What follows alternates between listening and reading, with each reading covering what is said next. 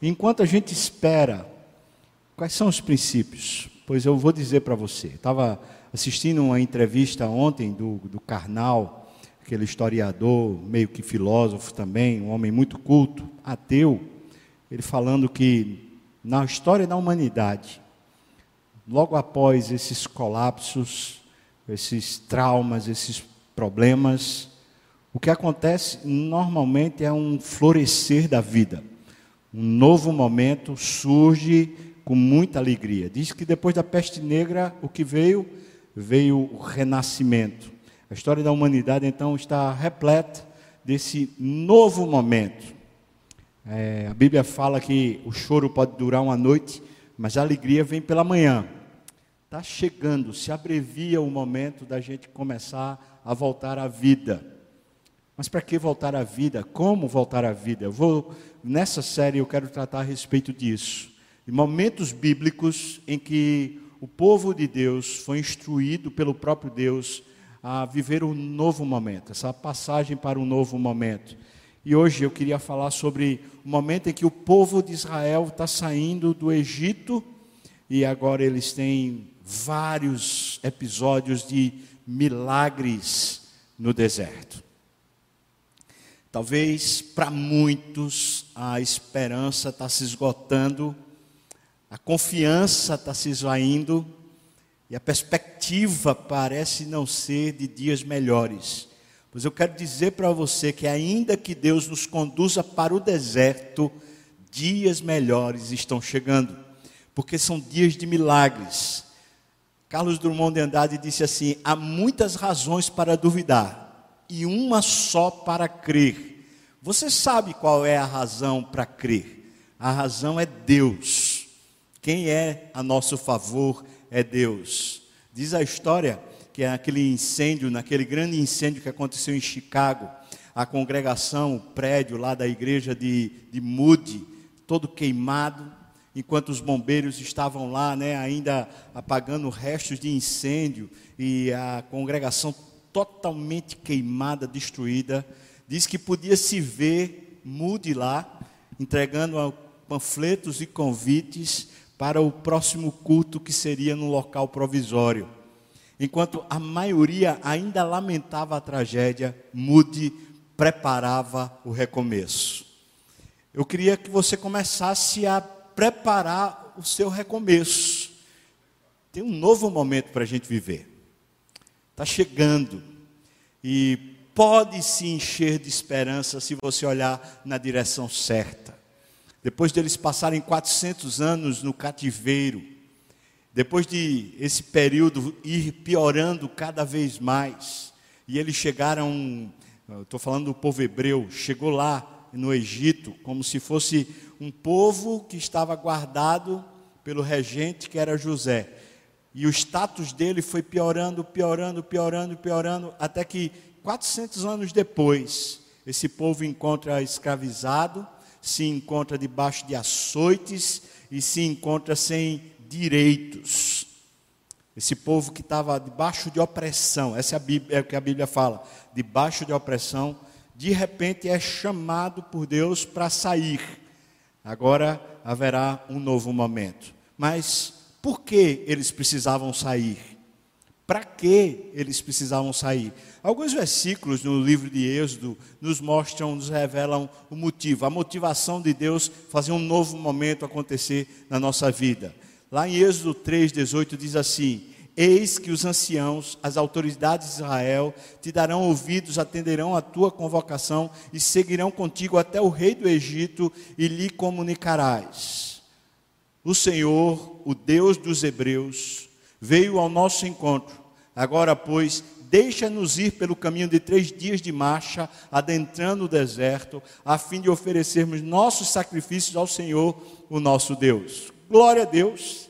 Qual o motivo de Deus nos dar um novo momento? O motivo é oferecermos os nossos sacrifícios ao Senhor.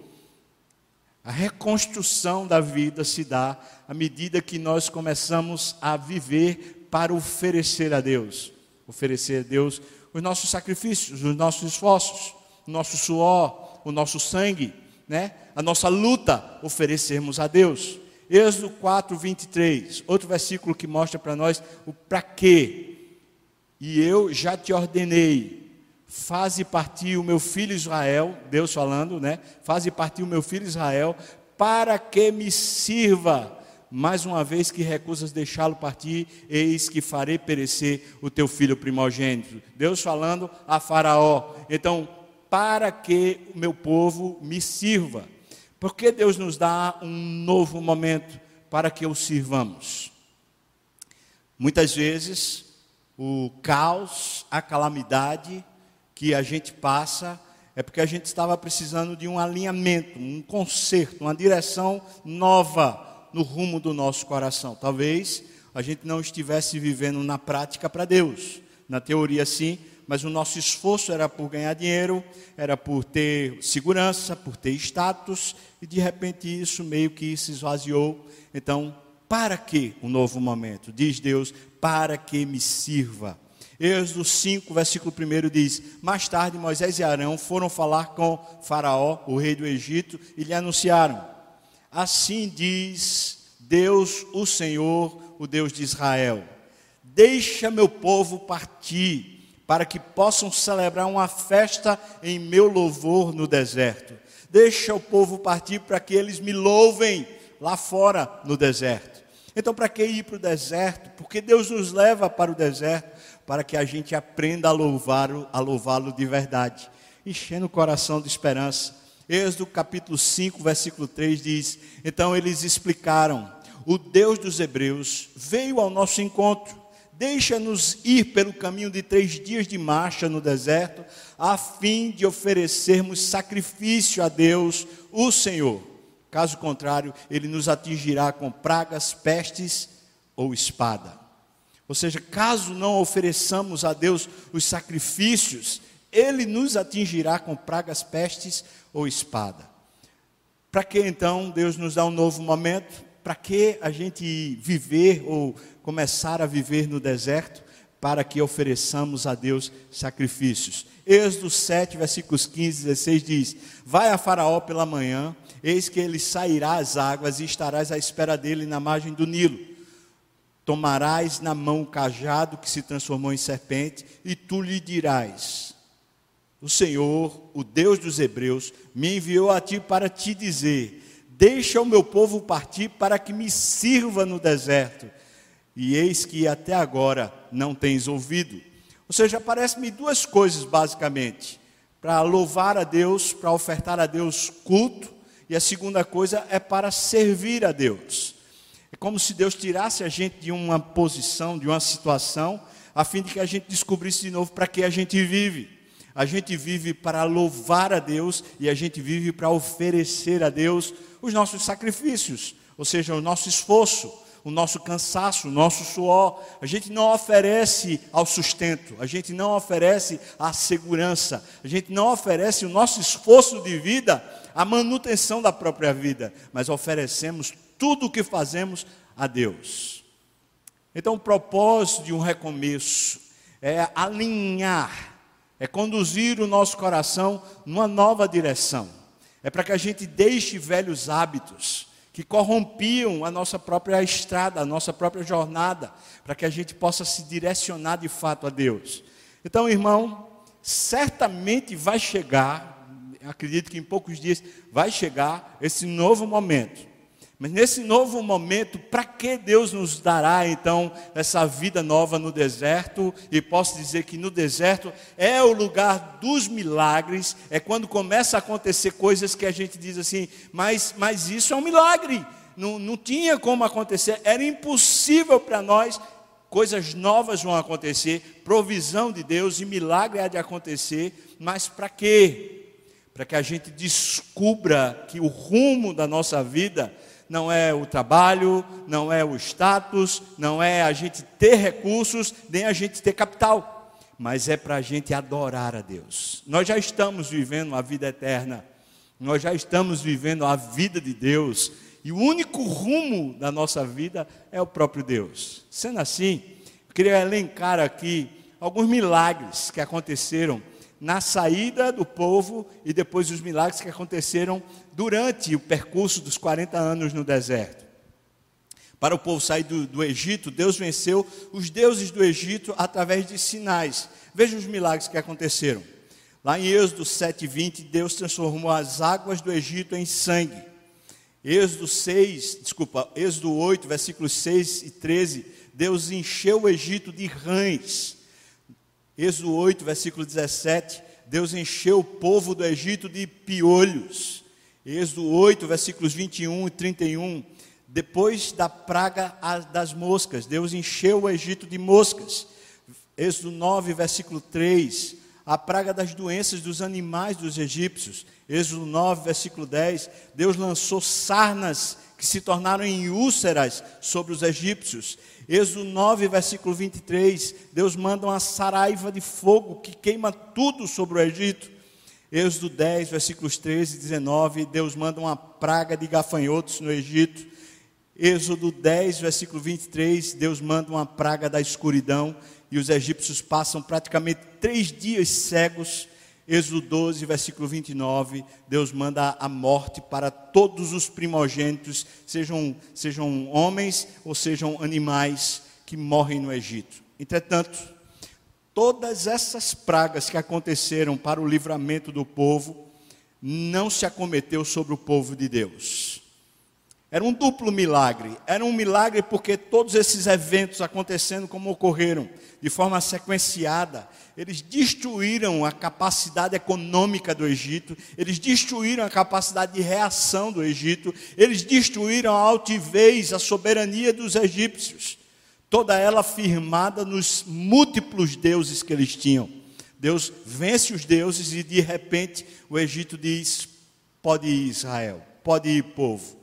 E esse povo que vai não foi acometido de nenhum dos males. Ou seja, Deus estava fazendo um duplo sinal, um duplo milagre. O milagre, por um lado, libertando, por outro lado, garantindo, protegendo. É assim que Deus faz. Quando eles saem, durante o período do deserto, eu elenquei aqui 13 milagres que acontecem lá. E eu poderia dizer que dois são talvez os principais uma coluna de nuvem de dia e de noite e de fogo durante a noite, Êxodo 13, versículo 21. Isso guiava o povo. Imagina você naquele deserto, na época do, do calor, na época do verão, aquilo chega a 50 graus fácil. Mas se tiver uma sombra, como eles tinham, de uma nuvem protegendo eles, então o clima fica mais ameno. E eles tiveram durante 40 anos. De noite, aquilo é um breu é, com exceção quando a lua está cheia. Mas quando a lua está minguante, quando a lua está nova, então aquilo é um breu. E eles tinham uma. Essa mesma nuvem se transformava em luminosidade, em brilho para eles durante a noite. Êxodo 14, 21. O mar é dividido. Eu vou falar um pouco sobre esse milagre. O exército é afogado no 14, 26 e 28. Quarto, a água que era amarga se torna em água potável. O povo estava com sede, eles precisavam alguma fonte e a única que tinha era amarga e aquela chamava-se Mara porque era amarga e Deus transformou em água potável. Quinto, a água que saía da rocha. Eles mais uma vez estão com sedes em Horebe e Deus vai lá e manda Moisés ferir a rocha e então sai água da rocha. Êxodo 17, versículo 11 um exército dos Amalequitas vem contra Israel e Deus os faz vencer, sem ter armas, sem ter exército. Israel vence um exército que estava contra eles. Números 12, 10, 13 a 15. Diz: Miriam é ferida e depois é curada de lepra porque ela se rebela contra Moisés. Números 16, 32, a destruição de Coré e o seu grupo que se rebela contra Moisés. 9. A água brota da rocha lá em Cádiz. Dessa vez não, não era para bater. Está lá em Números 20, versículo 11. Décima, décimo milagre. O envio das codornizes e do maná. Durante 40 anos eles foram alimentados pelo maná. Deus nunca deixou faltar a provisão. E as codornizes eram para que eles comessem carne. Números 16, 47 até o 49 uma praga mata 14.700 pessoas por causa de rebeldia contra Moisés. Isso tudo era Deus protegendo o povo. Sarando o povo, preparando o povo para um novo momento que seria na terra prometida. Décimo segundo milagre, o milagre da serpente de metal, quando serpentes abrasadoras começam a picar o povo no deserto, então Deus manda Moisés levantar uma serpente de bronze, e todo aquele que olhasse para a serpente de bronze ficaria curado da, da, da enfermidade ou do veneno da serpente. Décimo terceiro milagre, a vara de Arão floresce no meio do deserto. Aqui são alguns sinais e maravilhas. Pelo menos duas coisas ficam claras nesses sinais e maravilhas do deserto provisão de Deus. Deus provê o povo de água e de alimento o tempo todo, de forma milagrosa. O povo não teria nem como plantar, nem como se abastecer. Posso dizer para você que nessa nova fase, na fase que Deus manda a gente sair, nessa fase há de ter provisão. Preste atenção que eu estou lhe falando, haverá provisão por causa da fidelidade de Deus. Deus está garantindo, não são os homens, não é a política, não é o governo, é Deus. E Deus é suficiente para nós. Deus está garantindo o nosso sustento no dia de amanhã. Segunda coisa que fica clara no caminho do milagre, no caminho do deserto, é Deus protege.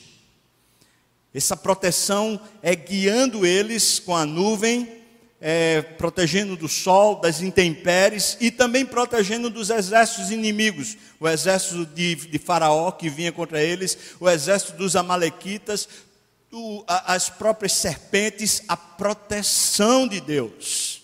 Então, duas coisas: Deus nos sustenta e Deus nos protege com milagres. Podemos esperar que nessa nova fase haverá milagres. Deus derramará milagres sobre a nossa vida tanto para nos sustentar, como também para nos proteger. Então, duas coisas caracterizam a nossa esperança em Deus. Se a gente só tem uma fonte para crer, então nós podemos esperar duas coisas certas que hão de acontecer através de Deus. Deus nos proverá com sustento e certamente Deus nos proverá com livramento. Deus há de nos proteger. Sendo assim, a gente vai para esse milagre que eu acho que ele narra muito bem, esse milagre da, da travessia do mar, narra muito bem como esse Deus vai adiante de nós, nos protegendo. Veja o que diz aqui o texto. Êxodo 14, a partir do versículo 9, diz: Perseguiram-nos os egípcios todos os cavalos e carros de Faraó, e os seus cavalarianos, e o seu exército, e os alcançaram acampados junto ao mar, perto de Pirairote de fronte de Baal Zephon. Deixa eu explicar isso aqui rapidamente.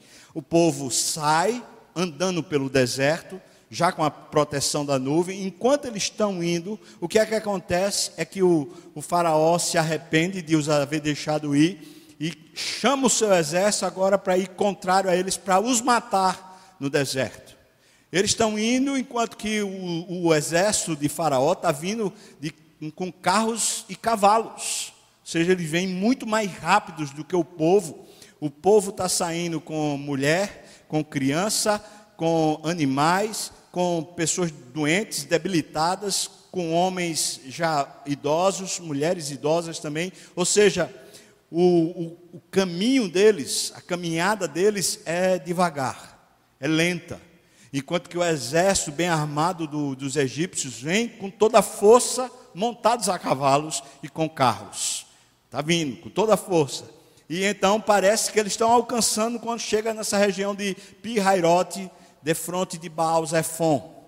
Isso não fica muito distante da região onde eles, eles tinham saído. Versículo 10. E chegando o faraó, os filhos de Israel levantaram os olhos, e eis que os egípcios vinham atrás deles, e eles temeram muito. Pronto. O que, é que adiantou a gente sair? A gente saiu, mas agora eles nos alcançaram, pensava o povo de Israel. Então os filhos de Israel clamaram ao Senhor, disseram a Moisés: Será por não haver sepulcros no Egito que nos tiraste lá para que morramos neste deserto? Porque nos trataste assim, fazendo-nos sair do Egito? Vocês entendem o que, é que eles estão perguntando?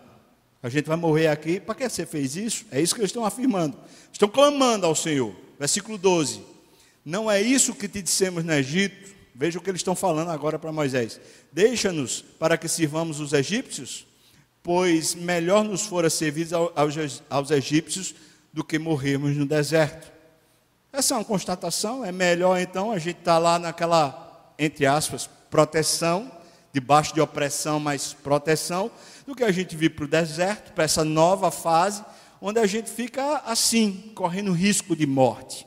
Continua, versículo 13. Moisés, porém, respondeu ao povo: Não tem mais. Vou, vou dizer para você todas as letras, preste atenção. Na hora que Deus mandar você sair de casa, não tema. Você está me ouvindo, irmão?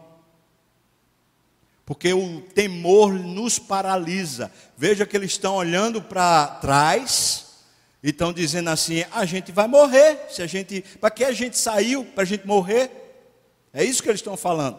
E agora a palavra de Deus, porque eles clamaram a Deus, Deus está dizendo: não tem mais. Aquietai-vos e vede o livramento do Senhor que hoje vos fará, porque os egípcios que hoje vedes, nunca mais o tornareis a ver. O Senhor pelejará por vós, e vós vos calareis. Aleluia! Que grande Deus! O Senhor pelejará. O Senhor, quem há de nos, de nos proteger nesse, nessa nova fase? Por favor, encha seu coração de fé de ânimo, porque a gente não vai ter medo. O que Deus tem para nós, certamente Ele tem garantido. Então, vamos e vamos com força, com esperança. Continua o texto, versículo 15: Disse o Senhor a Moisés: Por que clamas a mim? Quem está clamando é o povo. Você está tá vendo? O povo está lá, ah, Senhor, mas a gente veio para morrer aqui, a gente está desesperado e tal, aquele negócio. E então Deus diz: o que, é que adianta esse clamor? Isso não é nenhum clamor, vocês estão é só expressando a falta de fé. Por que, é que vocês clamam? Dize aos filhos de Israel que marchem. Em vez de vocês ficarem clamando, está na hora de vocês agirem. Vamos caminhar, porque eu já mandei vocês saírem. Versículo 16: E tu, Moisés, levanta o teu bordão, estende a mão sobre o mar e divide-o, para que os filhos de Israel passem pelo meio do mar em seco. Aleluia! O obstáculo maior que esse povo tinha que transpor não seria uma ponte feita por mãos humanas para que eles transpusessem. Não seria algum barco feito por mãos humanas para que eles passassem não seria a nado como se homens e mulheres e animais pudessem atravessar o mar nadando. Não seria pela força humana, nem pelo livramento humano, Deus haveria de agir. Ele está dizendo porque é que vocês estão clamando. Eu estou dizendo para vocês seguirem em frente e os obstáculos eu vou abrir. Eu vou abrir, os obstáculos não vão se interpor contra vocês. Versículo 17. Eis que endurecerei o coração dos egípcios para que vos sigam e entrem no mar. Eu serei glorificado em Faraó e em todo o seu exército, nos seus carros e nos seus cavalarianos. Versículo 18. E os egípcios saberão que eu sou o Senhor, quando for glorificado em Faraó, nos seus carros e nos seus cavalarianos. Versículo 19, preste bem atenção, versículo 19 e 20. Então o anjo de Deus que ia adiante do exército de Israel, você está me ouvindo? O anjo de Deus que ia adiante do exército de Israel se retirou e passou para trás deles. Aquele mesmo anjo que pegou o exército de Senaqueribe, os assírios, e numa, numa madrugada ele matou 185 mil guerreiros. Esse mesmo anjo que tinha atravessado o Egito, tinha matado todos os primogênitos numa noite, na noite da Páscoa. Esse anjo que estava à frente deles vai para trás, porque o perigo está atrás deles, perseguindo eles para matá-los. Então esse anjo vai para trás deles. Também, vê só, a coluna de nuvem se retirou de diante deles e se pôs atrás deles, a proteção de Deus. Versículo 20: E ia entre o campo dos egípcios e o campo de Israel. Ou seja, a nuvem e o anjo ficaram protegendo, impedindo que os egípcios conseguissem chegar nos israelitas. Diz aqui: a nuvem era escuridade para aqueles, para os egípcios, escuridade, e para este, ou seja, para Israel, esclarecia a noite. Era um clarão para Israel, um holofote para Israel, enquanto para trás era obscuridade. De maneira que em toda noite, este, os egípcios e aqueles, não puderam aproximar-se. Ou seja, Deus simplesmente se interpôs. Aqui também é um duplo livramento, um milagre duplo. A abertura do mar, mas por outro lado, Deus está retardando o exército dos egípcios. Deus está protegendo por todos os lados. Nada está indo contra o povo que Deus disse: vai lá e marcha nesse novo momento, quando Deus manda a gente sair, Deus está nos protegendo e nos garantindo por todos os lados. Não estamos à mercê do mal, seja do mal humano, seja do mal maligno do próprio diabo. Nós não estamos à mercê de seu ninguém, porque Deus nos protege do, de todos os lados. Segue adiante, versículos 21 até o versículo 25. Então, Moisés estendeu a mão sobre o mar e o Senhor, por um forte vento oriental que soprou toda aquela noite, fez retirar-se o mar, que se tornou em terra seca, e as águas foram divididas. Versículo 22: Os filhos de Israel entraram pelo meio do mar em seco, e as águas lhe foram qual muro à sua direita e à sua esquerda. Que espetáculo! Hã? Que espetáculo!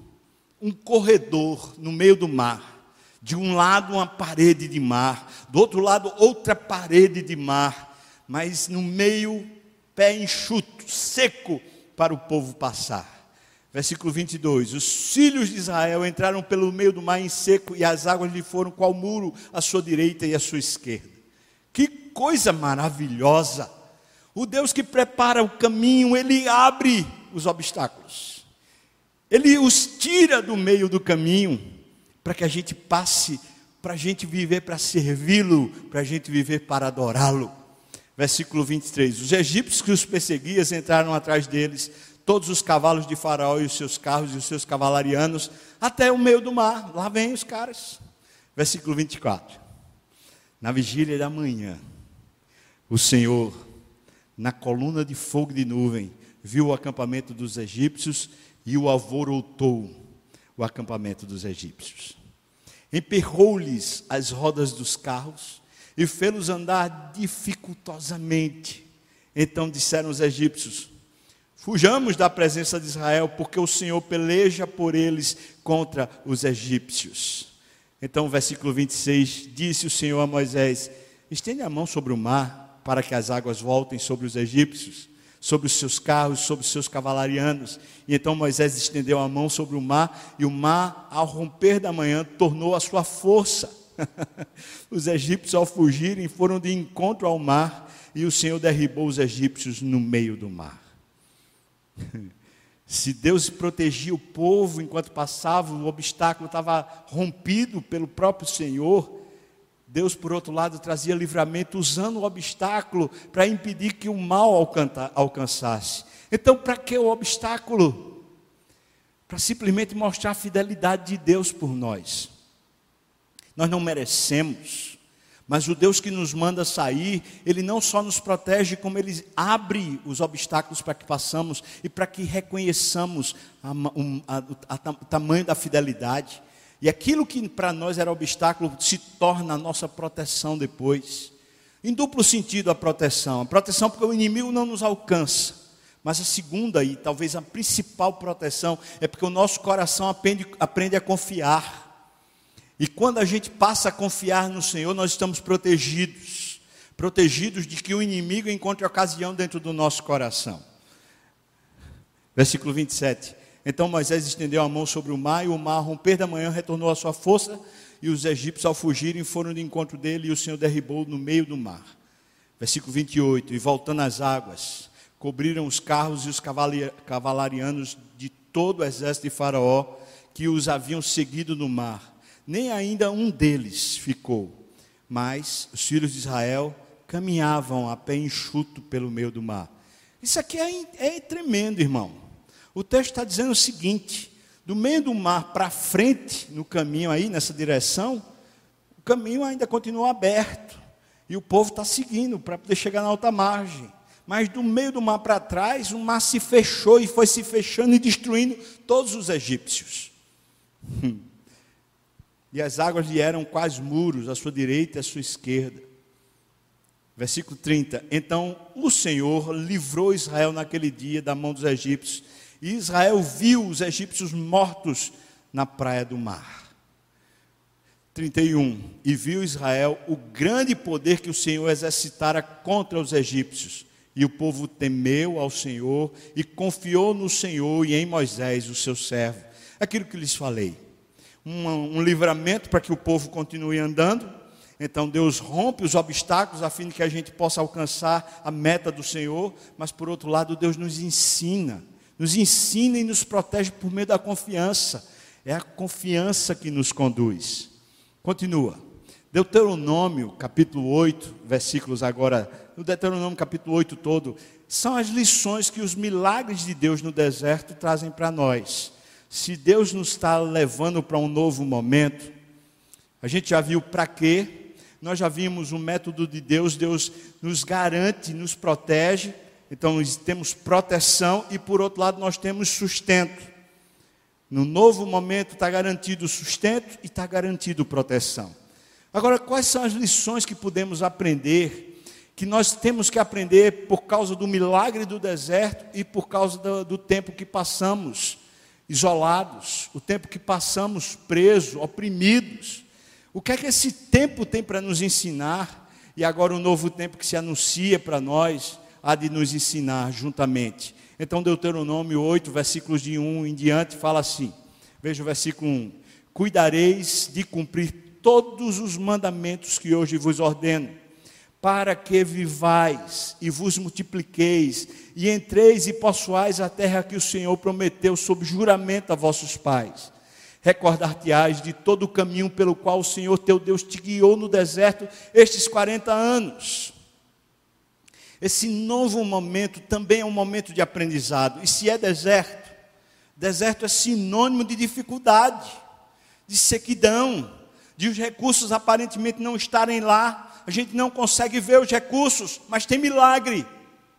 Para que então Deus provê milagres? Para que Deus provê sustento? Para que Deus abre os obstáculos? Para que Deus rompe os inimigos? Por que, é que Deus nos protege no meio do deserto? Ele está dizendo: quando você esteve vivendo essa experiência, cuide o seu coração de guardar os mandamentos do Senhor, porque Deus fez todas essas coisas para que você tenha uma memória recordar-te-ás de todo o caminho pelo qual o Senhor teu Deus te guiou durante o deserto, esses 40 anos, para, veja só, para te humilhar, para te provar, para saber o que estava no teu coração, se guardarias ou não os seus mandamentos. O deserto, o lugar de milagres, o lugar da nossa impotência, o lugar da falta de recursos, o lugar onde Deus provê água, Deus provê alimento, Deus provê sombra, Deus provê luz, Deus provê livramento, Deus provê proteção, o lugar onde temos o milagre de Deus garantindo o nosso sustento e garantindo para nós proteção contra o inimigo, nesse lugar, Deus nos humilha, Deus nos prova para saber onde está o nosso coração. Lembra que Deus, quando tira, diz: é para que vocês me prestem culto, é para que vocês me adorem, é para que vocês me sirvam. Irmãos, isso não é coisa para pastor e para missionário, isso é coisa para o povo de Deus. Quem é de Deus é chamado por Deus para viver para Ele, inteiramente só para Ele. Então, o tempo novo é um tempo de aprendizado. Esse tempo novo que Deus há de, de nos proporcionar é um tempo onde a gente vai ver muito milagre acontecendo, pode ter certeza. É um renascimento na nossa história, é um reflorescer na nossa história, e nesse momento existe muita expectativa, porque a mão de Deus vai se estender e vai nos abençoar muitíssimo. Mas enquanto Deus faz milagre, se a gente continuar olhando para os problemas, a única coisa que a gente vai conseguir ver ao nosso redor é deserto. E o deserto nos humilha e o deserto nos prova para saber onde está o nosso coração. E ele diz mais, ainda aqui no versículo 2: Se guardarias ou não os meus mandamentos. Então diz aqui o versículo 3: Ele, Deus, te humilhou e te deixou ter fome. É interessante porque sempre teve maná. Essa expressão te deixou ter fome me deixou né, inquieto. Falei, como assim? Eu, eu não vejo nenhuma narrativa do êxodo, do, do, da travessia, eles terem fome. Essa expressão está aqui num, tempo verbal hebraico chamado rifil, que fala que é causativo. Ou seja, isso aqui é reflexivo para o povo. Ou seja, é como se Deus estivesse dizendo assim: se dependesse de vocês, vocês teriam fome. Se fosse na força de vocês, vocês teriam fome. É como se Deus estivesse dizendo, Ele humilhou vocês, mostrando a nulidade dos esforços de vocês. E te sustentou com o maná. Veja que logo, logo em seguida ele fala que te sustentou com o maná. Então a gente pode dizer que humilhou, ter fome e sustentar com o maná. Todos são causativos, todos estão no modo refil. Ou seja, o que Deus está dizendo para o povo é: durante todo o percurso, Enquanto eu provava e humilhava vocês, eu estendia minha mão e mostrava para vocês que eu sou Deus. Continua. Que tu não conhecias, nem os teus pais conheciam, meus recursos, meu maná, você não conhecia. Para ti, olha, olha, olha o motivo. Isso tudo era causativo, ou seja, isso promovia uma causa. E qual era a causa? Para te dar a entender para que finalmente vocês compreendessem que não só de pão viverá o homem, mas de tudo o que procede da boca do Senhor viverá o homem. Deixa eu explicar isso, tentar explicar isso com, com rapidez, com brevidade.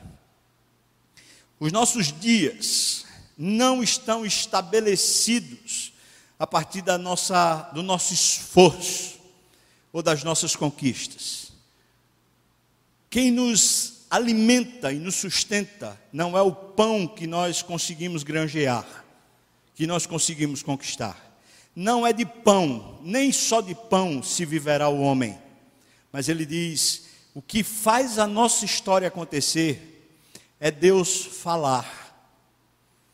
A história começa com Deus falando.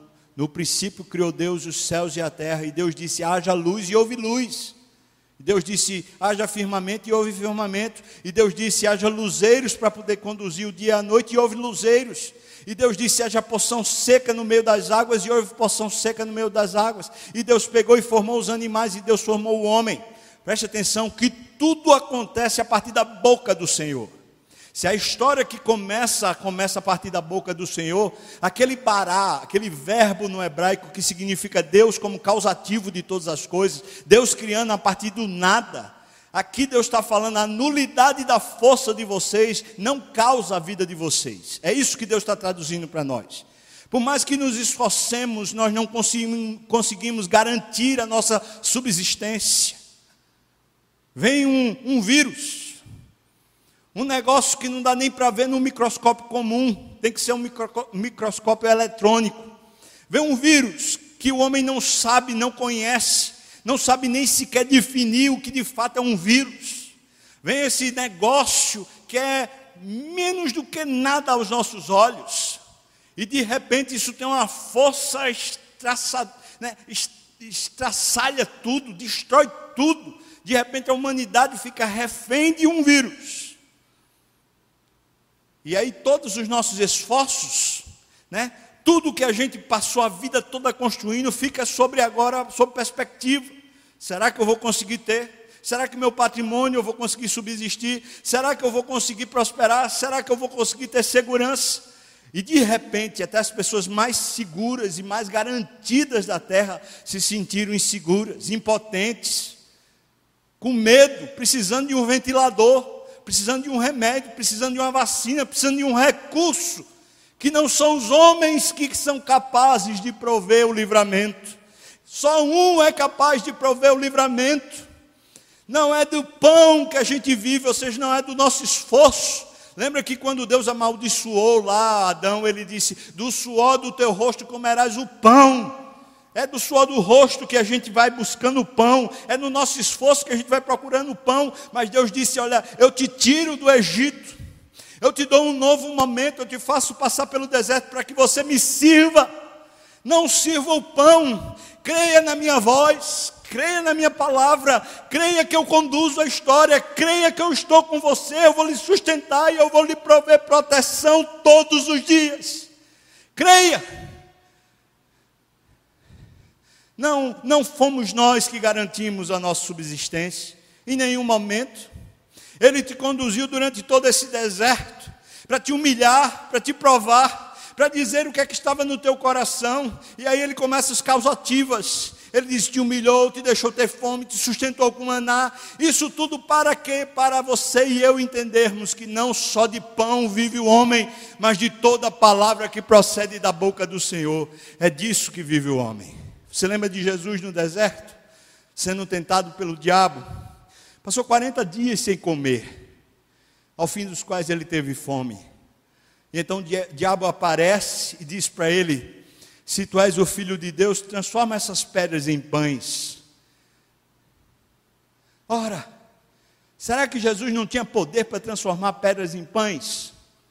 Será que ele não tinha condições, na sua própria força, suprir para si o alimento que era tão desejado, a provisão que era tão desejada? Será que Deus, Jesus não tinha recursos em si mesmo para saciar a sua própria fome? Será que Jesus não tinha em si mesmo recurso para conduzir a sua vida para um status, uma confiança e uma segurança a partir do seu próprio esforço? É claro que ele tinha. E o diabo sabe tanto que ele poderia galgar para si mesmo sustento, alimento, provisão, que o diabo está dizendo: vá lá e proveja para você. Vá lá, use o seu esforço para prover para você mesmo o seu pão. E Jesus responde para o diabo: não só de pão viverá o homem. É esse texto que é citado por Jesus.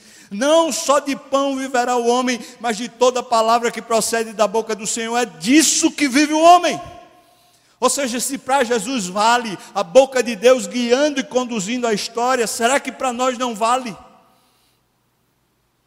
Todos os nossos dias, está escrito lá no Salmo, Salmo 139, todos os nossos dias foram escritos e determinados, cada um deles, quando nenhum deles havia sequer. Vá lá e abra a sua Bíblia e leia. A Bíblia é como um jornal. A notícia nova todo dia a notícia em direção à nossa alma todo dia. Nós estamos vivendo um momento de pastoreio lá de segunda a sexta. Nós não estamos estudando os salmos. Se eu fosse estudar os salmos, seria muito mais complexo do que o que a gente está fazendo lá. Nós estamos lendo um jornal. Nós estamos lendo diariamente a palavra de Deus para nos sustentar e dizer: é esse o caminho, é essa a direção. Guia sua alma nessa direção, porque tem provisão, tem garantia de sustento, tem garantia de proteção todos os dias da nossa vida. Então a lição, primeira lição é os mandamentos do Senhor, a palavra do Senhor. Aquilo que a gente lê na Bíblia são a boca de Deus. Aquilo é a boca de Deus para nós. Vamos respeitar as Escrituras. Vamos ter apreço pelas Escrituras. Não vamos deixar que a vida, o corre-corre, a agonia, a ansiedade de ganhar dinheiro, a ansiedade de pagar contas, a ansiedade de ter sucesso, a ansiedade de ter garantias e segurança, não vamos deixar, irmãos, que essas coisas corrompam aquilo que Deus nos tem dado, a palavra de Deus diária. Primeira lição, então, é que os mandamentos do Senhor são a boca de Deus. Continua, versículos de 4 a 10, agora no capítulo 8 de Deuteronômio, diz: Nunca envelheceu a tua veste sobre ti. 40 anos. 40 anos nunca envelheceu a tua veste sobre ti, andando pelo deserto, andando por aquela terra inóspita. 40 anos nunca envelheceu a tua veste sobre ti, nem se inchou o teu pé. Meu Deus, o que é isso? Tinha gente idosa ali, certamente tinha gente ali que teria pé para inchar, se fosse em circunstâncias naturais. Mas nunca se inchou o teu pé nesses 40 anos. Versículo 5. Sabe, pois, aonde? No teu coração, que como um homem disciplina o seu filho, assim te disciplina o Senhor teu Deus. Portanto, a ideia de disciplina não é uma ideia de um, de um Deus carrasco, ou de uma igreja carrasca, ou de alguém que é carrasco sobre nós. A ideia de disciplina na Bíblia sempre foi a ideia de um pai amoroso. Veja o que ele diz, versículo 6: Guarda os mandamentos do Senhor teu Deus, para andares nos seus caminhos e o temeres. Porque o Senhor teu Deus te faz entrar numa terra boa terra de ribeiros de águas, de fontes, de mananciais profundos que saem dos vales e das montanhas. Então, irmãos, nós vamos sair do isolamento. Deus está nos conduzindo para um momento de milagres, um momento de provisão garantida, um momento de, de Deus nos proteger. E nesse novo momento a gente vai ver a mão de Deus e a gente precisa alinhar o nosso coração para viver para servir a Deus, porque a prosperidade há de chegar. Escreva o que eu estou lhe dizendo: a prosperidade há de chegar, assim como chegou para eles. Aqui está dizendo uma terra boa, ribeiros de água, mananciais profundos que saem dos vales e das montanhas. Versículo 8: terra de trigo, de cevada, de vides, de figueiras, de romeiras, terra de oliveiras, de azeite e mel. Versículo 9: terra em que comerás o pão sem escassez e nada lhe faltará nela terra cujas pedras são ferro e cujos montes cavarás o cobre. Ou seja, tem todos os recursos necessários para a sua vida. Vai chegar esse momento. O problema é que Deus nos faz sucumbir, disciplinando o nosso coração, ou seja, ensinando a gente um novo rumo, para que a nossa confiança não esteja na nossa força e para a nossa confiança não esteja nas coisas, que amealhamos ou que conseguimos conquistá-la. Para que a nossa confiança esteja no Senhor. Por isso o Senhor nos disciplina, para que guardemos os mandamentos do Senhor. Ora, guardar os mandamentos do Senhor, a gente lembrar que os mandamentos do Senhor são a boca de Deus. É Deus falando conosco. E se a gente tem respeito por Deus, se a gente tem consideração e amor por, Deus, o que Ele nos fala é para ser guardado no coração e não na mente, não é para a gente saber, é para a gente crer. Não é para a gente simplesmente falar, é para a gente ter como trilho, como rumo dos nossos pés. Então ele diz mais, versículo 9: Terra em que comerás pão sem escassez, não te faltará nela, terra cujas pedras são ferro, cujos montes cavarás o cobre. Versículo 10: Comerás e te fartarás, e louvarás o Senhor teu Deus pela boa terra que te deu nesse novo momento. Versículo 10: Comerás, te fartarás e louvarás o Senhor teu Deus pela boa terra que te deu. Os mandamentos do Senhor são para andarmos e respeitarmos o Senhor. Então eu poderia dizer assim: Deus usa a sua boca para nos conduzir através dos mandamentos. Então, quando Deus está falando para nós, Ele está guiando o rumo do nosso coração. Olha, não queira um Deus que chega para você e diga assim: olha, você tem que agora, por exemplo, assinar esse, esse negócio. Você tem que agora é, sair de casa e ir na direção de não sei aonde, onde você vai conseguir um novo emprego. Não creia num Deus que vai, vai conduzir vocês a, através de mandinga, mas creia num Deus que vai conduzir seu coração a uma confiança, a uma segurança o Deus que vai conduzir seu coração mais do que os seus pés em rumo aqui ou ali.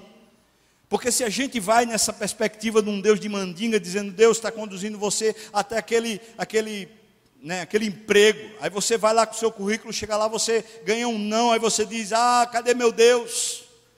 Não, é para guiar o nosso coração numa confiança irrestrita por Deus. Então Ele nos disciplina. Essa disciplina é a maneira de acomodar o nosso coração de volta para Deus. A segunda lição é que os mandamentos são para andarmos e respeitarmos o Senhor. Versículos 11 a 16, ainda no capítulo 8 de Deuteronômio. Guarda-te, não te esqueças do Senhor teu Deus, não cumprindo os seus mandamentos. Guarda-te, não cumprindo os seus juízos, os seus estatutos que hoje te ordeno.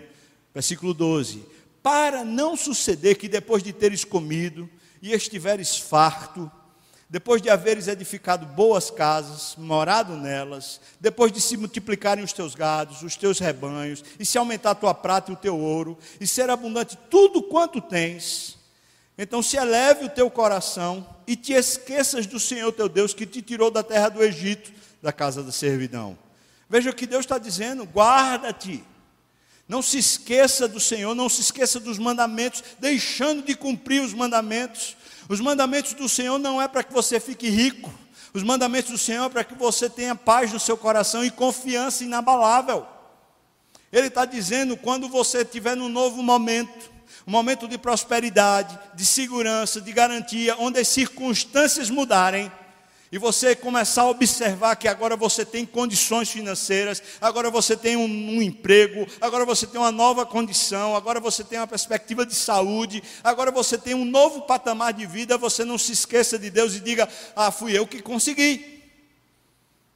Porque eu vou dizer para você, irmão, nós cristãos, antes dessa pandemia, nós vivíamos dizendo: fui eu quem consegui, fui eu quem consegui, foi meu esforço, foi o meu talento, foi a minha competência foi a minha condição, fui eu que consegui. E a gente educava os nossos filhos dizendo assim: não estude não para ver se você não vai ser um vagabundo. Não estude não para ver se você vai ter dinheiro, se você vai ter condições, se você vai ter recursos.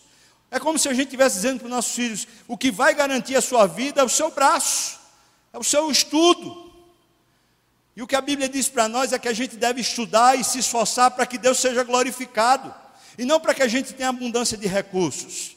Portanto, existe uma mudança e precisa ser mudado durante a pandemia. A gente precisa descobrir ou redescobrir que a orientação do nosso coração é para viver para Deus, é para que o sirvamos, é para que o adoremos, não é para que tenhamos garantia de recursos. Por isso eu e você precisamos ensinar os nossos filhos: filho, estude.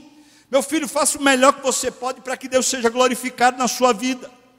Agora, se vai vir muito pão ou pouco pão, se vai vir uma abundância de recursos ou se você vai viver numa escassez, pouco importa, porque o seu coração confia no Senhor que lhe provê tudo o que é necessário lhe protege de todo o mal.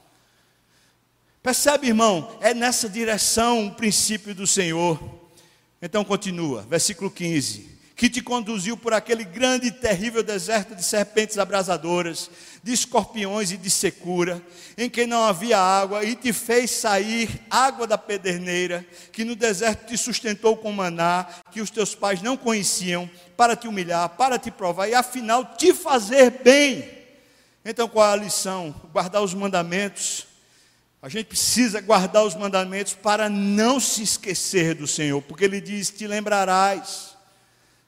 Percebe? Recordar-te-ás. A gente tem uma oportunidade de recomeço. E se a gente recomeça com a mesma plataforma que a gente usava antes, quando vier uma nova intempérie, e mesmo passando pelo deserto, quando a gente estiver no deserto, que a gente olhar para o nosso redor e falar: Mas meu Deus, cadê o pão? Meu Deus, cadê a água? Meu Deus, cadê a, a garantia? Se a gente sair dessa situação com a mesma plataforma que a gente estava antes, a gente vai lutar com as nossas forças para ter uma vida melhor. Em vez de a gente lutar com todas as nossas forças para que Deus seja glorificado em nossa vida. Estou chamando você, irmão, para sair de uma plataforma de vida e agora viver para a glória de Deus. Porque Deus vai fazer milagres. Escreva o que eu estou dizendo. Deus vai fazer muitos milagres, haverá provisão e haverá proteção, porque Deus está nos conduzindo para um novo momento. Mas é para nos ensinar a vivermos guardando a Sua palavra, a Sua boca, a Sua condução, para que o nosso coração se encha da presença do Senhor. Por último, falando aqui sobre o texto de Deuteronômio, de 17 a 20, diz: Não digas, pois, em teu coração, a minha força e o poder do meu braço me adquiriram essas riquezas. Não diga isso. E se você já disse em algum momento lá atrás, se em algum momento você disse, foi, foi meu esforço que conseguiu me garantir esse, esse é, concurso público, ah, foi o meu esforço e a minha inteligência que conseguiram me colocar nesse, nessa posição. Ah, foi, foi, né, foi, foi porque eu fui muito inteligente, eu fui muito esperto, no bom sentido. É por isso que eu fui sagaz, é por isso que eu consegui garantir uma provisão para os meus filhos. Olha, se arrependa, minha irmã, se arrependa. Se a sua confiança está nisso, se arrependa. Meu, meu irmão querido, se isso é o que alimenta a sua alma, então se arrependa, diga: Deus, miserável homem que sou, como eu pude confiar em mim mesmo, na minha competência, tudo veio das tuas mãos. O Senhor foi quem me abençoou a vida toda, o Senhor foi quem me proveu a vida toda, o Senhor foi quem fez tudo por mim a vida toda. Ó oh, miserável homem que sou, se arrependa. Não digas, pois, em teu coração, a minha força e o poder do meu braço me adquiriram essas riquezas. Não foi. Foi bondade de Deus com você. E mesmo quando você era rebelde, mesmo quando você não confiava nele, e alguns dos nossos projetos, a gente juntou recurso, ou a gente quis adquirir patrimônio, foi porque a gente desconfiava da mão de Deus, foi porque a gente quis garantir o futuro, foi porque a gente quis ser senhor da nossa própria vida. E ainda assim, Deus, sabendo do nosso coração, Deus foi misericordioso e nos ajudou. Não digas, pois, em teu coração, foi o meu braço, foi o meu poder que me adquiriram as riquezas. Versículo 18: Antes, ao contrário disso, te lembrarás do Senhor teu Deus, porque é Ele que te dá força para adquirires riqueza, para confirmar a sua aliança que, sob juramento, prometeu a teus pais, como hoje se vê. aliança que, sob juramento, Ele prometeu aos seus pais. Preste atenção, porque isso aqui é muito forte. Deus faz uma aliança sob juramento, com promessa. Deus há de nos proteger, Deus há de nos sustentar. Então não diga, não diga, foi, foi a minha esperteza, foi, é porque eu estudei demais, é porque eu lutei demais. Não foi, não foi, foi porque Deus quis lhe abençoar. Versículo 19. Se te esqueceres do Senhor, o teu Deus, e andares após outros deuses, e os servires e os adorares, veja o que ele diz. Moisés é forte aqui. Protesto hoje contra vós outros que perecereis. Será que não foi isso? Será que o Deus desse mundo, chamado economia, chamado prosperidade, chamado conforto, chamado Edom, será que não foi isso que Deus bateu forte agora com essa pandemia. Um estudo na Europa a respeito das condições financeiras fala a respeito de cerca de 1 bilhão e 600 milhões de desempregados no mundo agora. Fala de um recuo do PIB mundial, da ordem de três pontos, alguns falam de cinco pontos. A economia foi extremamente afetada, a economia dos homens, não os recursos divinos. A economia dos homens foi extremamente afetada nesse período da pandemia.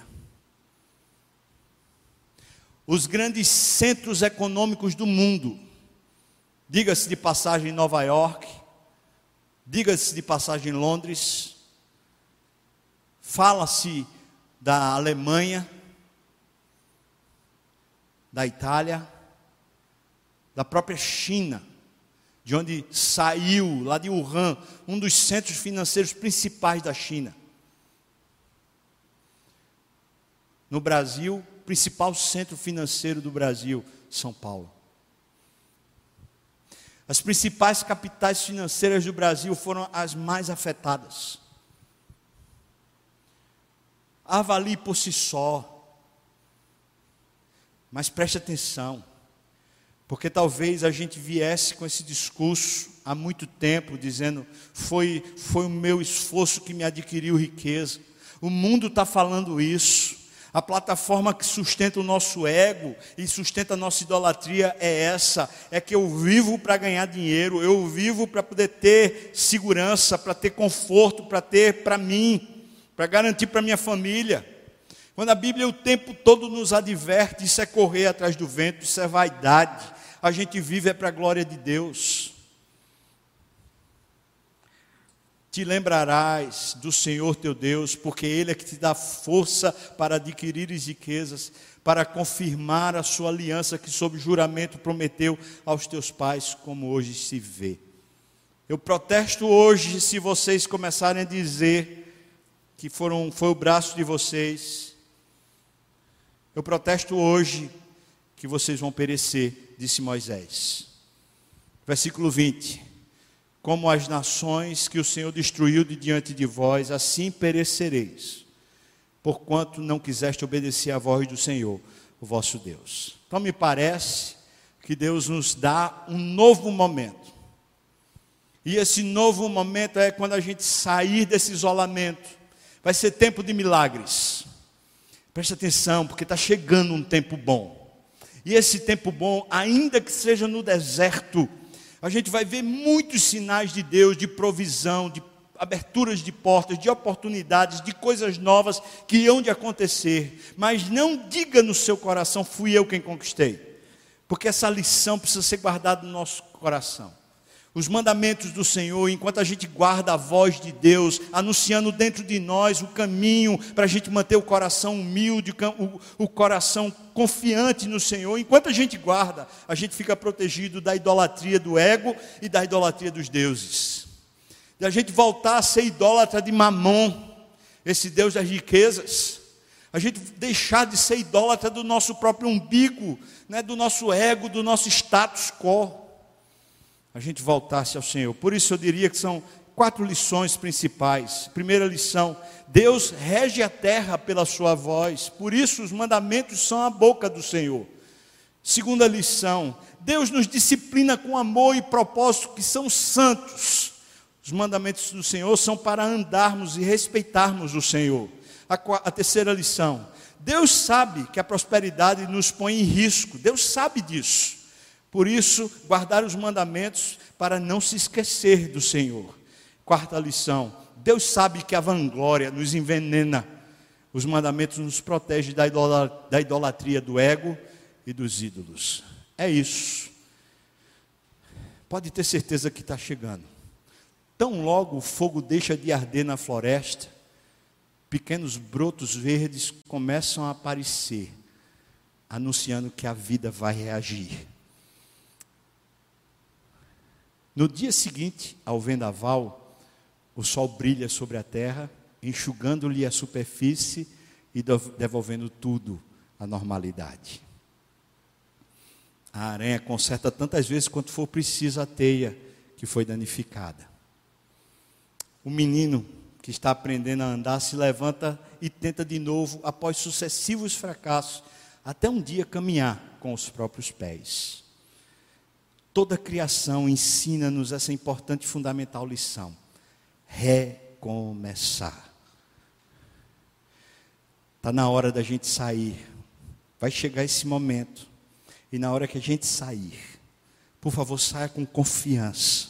Confiança no Deus que há de lhe sustentar e há de lhe proteger durante todos os dias. Que Deus maravilhoso é o nosso Deus. Vamos orar? Convidar o pessoal do louvor, pode vir para cá, vamos orar, entregando a Deus a nossa vida. Você pode oferecer a Deus agora o seu sacrifício.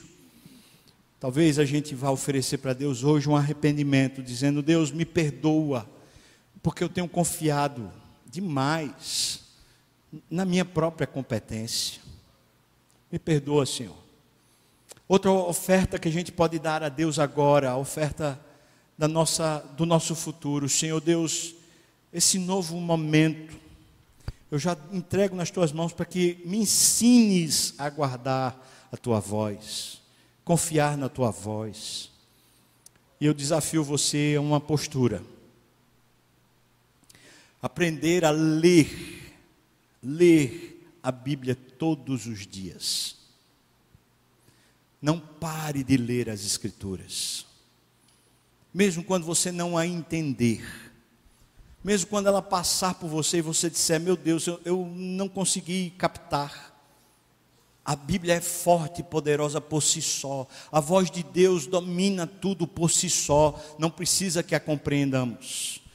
E Deus, a seu tempo, vai aplicá-la ao nosso coração e nos fortalecer por meio dela. Então, chamo você a tomar um tino, tomar uma direção, todos os dias meditar na palavra do Senhor. Todos os dias. Deus abençoe você nesse recomeço. Está chegando.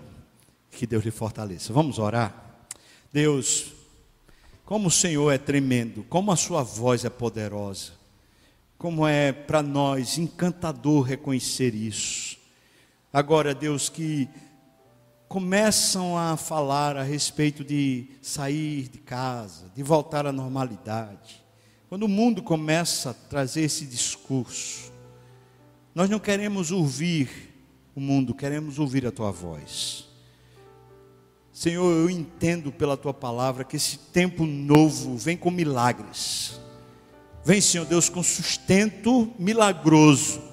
Vem, Senhor Deus, com proteção tua milagrosa. O Senhor há de abrir portas, abrir caminhos onde não existem. O Senhor certamente irá diante de nós e nos protegerá na retaguarda. Agora, Senhor, eu te peço, faça o nosso coração, de fato, aprender a ouvir tua voz, guardar a tua voz, confiar na tua voz. Senhor, ensina-nos a sermos teus amigos de verdade, a termos por mais preciosa a tua voz do que qualquer capacidade nossa, do que qualquer recurso que ganhemos. Senhor, nos ajude, porque provavelmente muitos de nós vai prosperar, provavelmente muitos de nós vai enriquecer depois disso.